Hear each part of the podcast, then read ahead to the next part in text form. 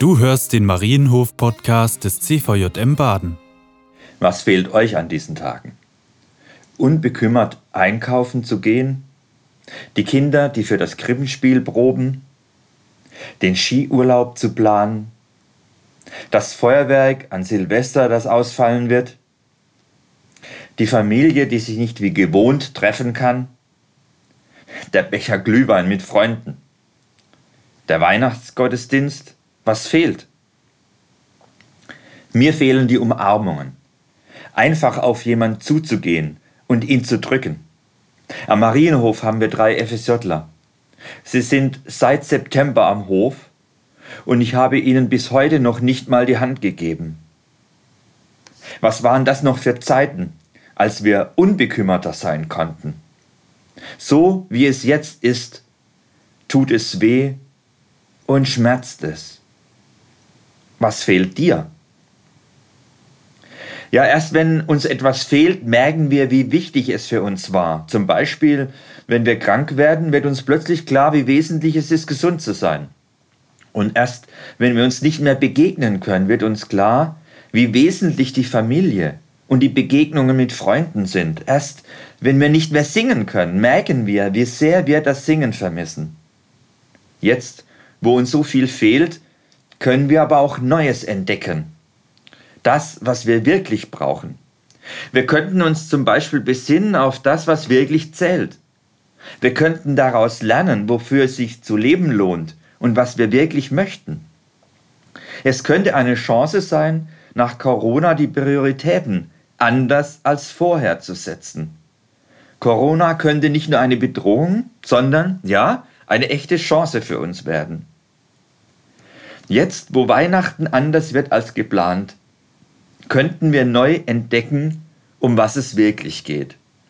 Ja, abseits von Hektik, von Besuchsstress und Kaufrausch.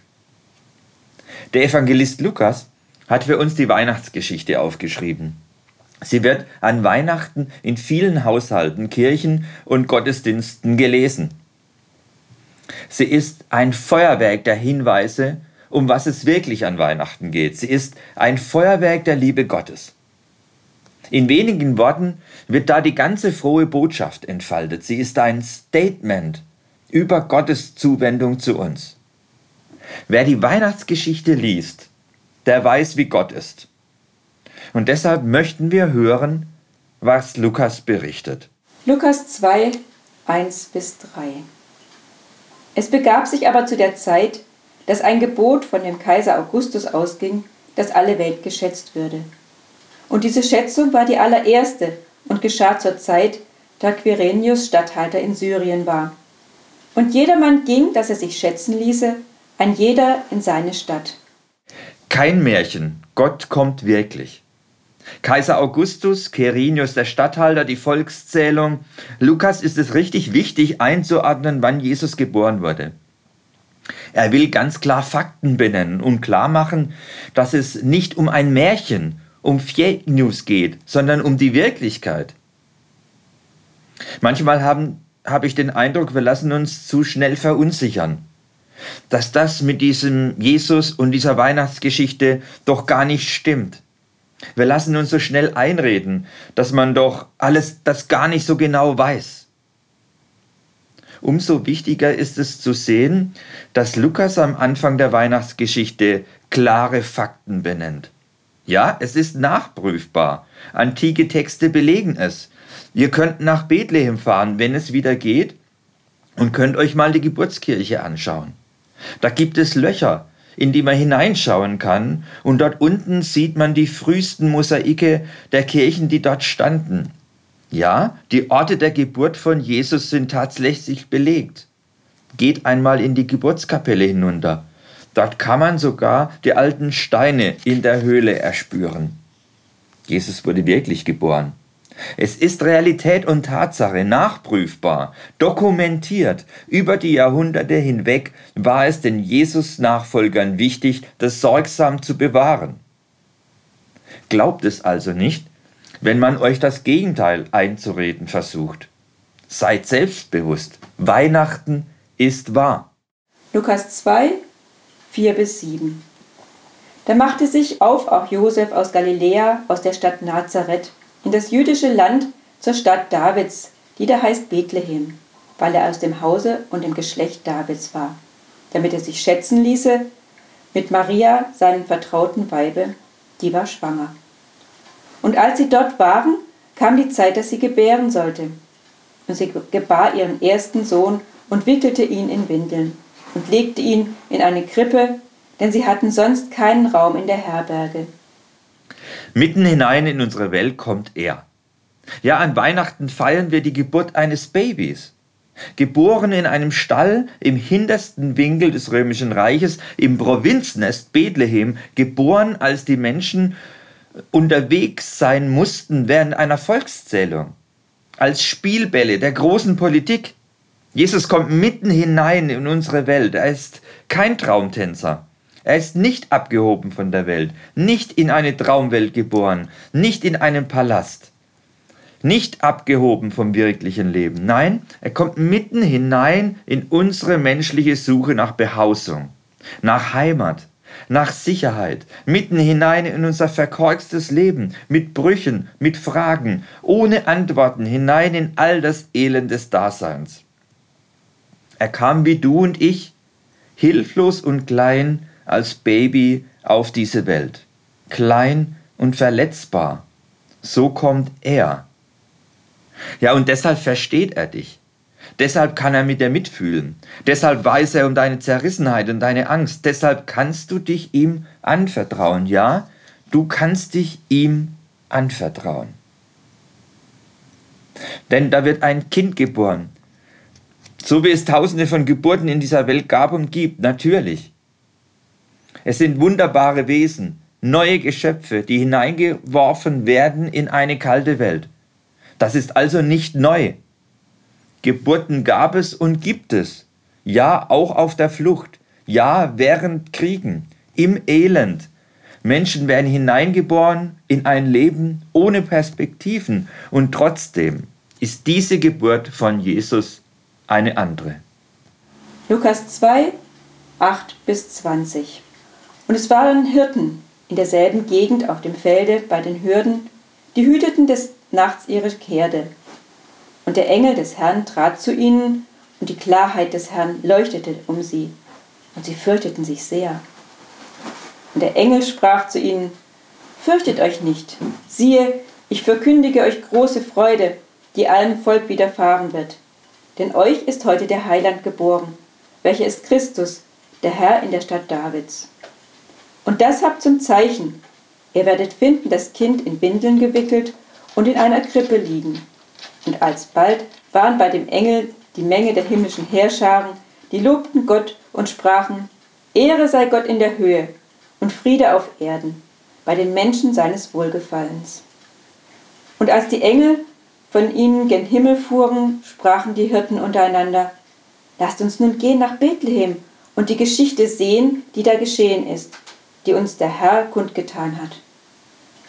Und sie kamen eilend und fanden beide, Maria und Josef, dazu das Kind in der Krippe liegen. Als sie es aber gesehen hatten, breiteten sie das Wort aus, das zu ihnen von diesem Kind gesagt war. Und alle, vor die es kam, wunderten sich über das, was ihnen die Hirten sagten. Maria aber behielt alle Worte und bewegte sie in ihrem Herzen. Und die Hirten kehrten wieder um, priesen und lobten Gott für alles, was sie gehört und gesehen hatten wie denn zu ihnen gesagt war. Ja, jetzt wird es klar, es ist keine normale Geburt und kein normales Kind. Es ist Gott selbst, der da kommt, denn der Himmel ist offen. Da werden Raum und Zeit, Ewigkeit und Diesseits durchbrochen. Da begegnet das Ewige dem Vergänglichen und werden plötzlich alle Grenzen durchlässig. Da ist plötzlich der Blick frei in den Thronsaal Gottes, wo ununterbrochen Lob und Anbetung der himmlischen Geschöpfe ist.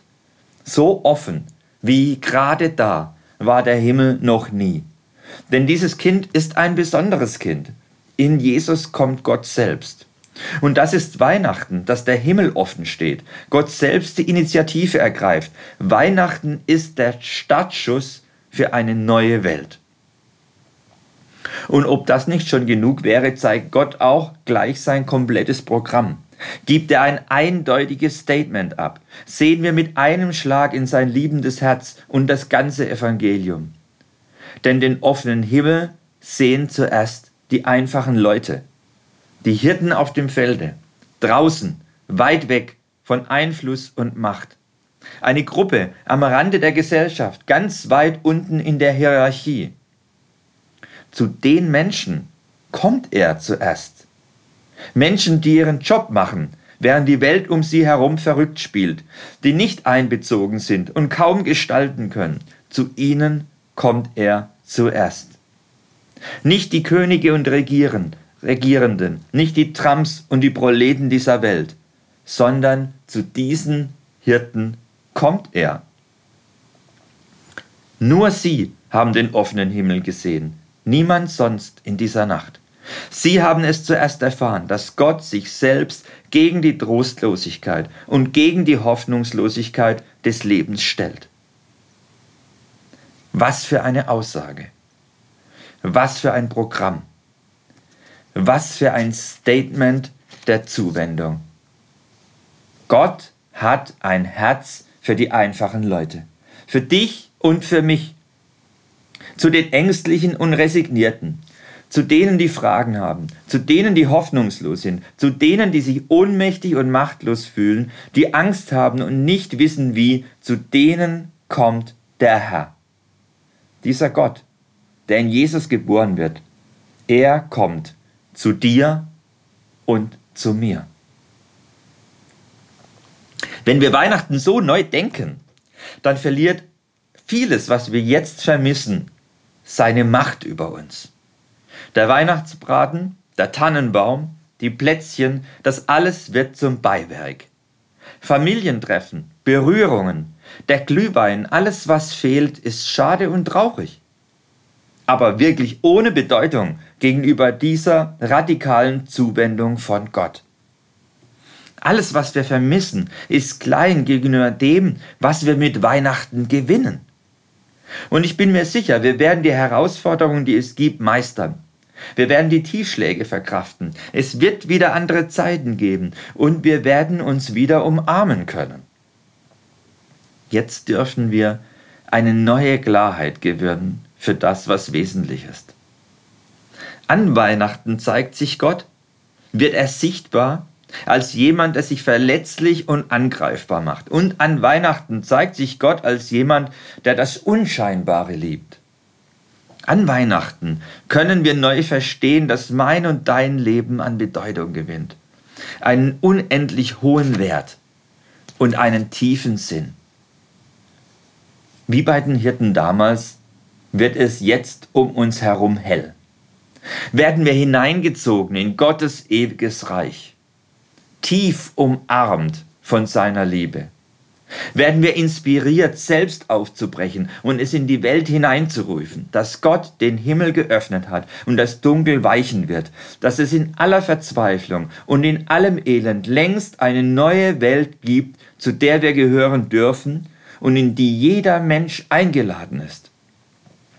Ja, wir dürfen Fackelträger und Lichter sein, Zeugen einer Hoffnungswelt, Helfer und Tröster für Leidende, Mutmacher für die Verzweifelten, Weihnachtsboten und Friedensspender. Denn der Herr ist geboren, der Heiland der Welt. Amen.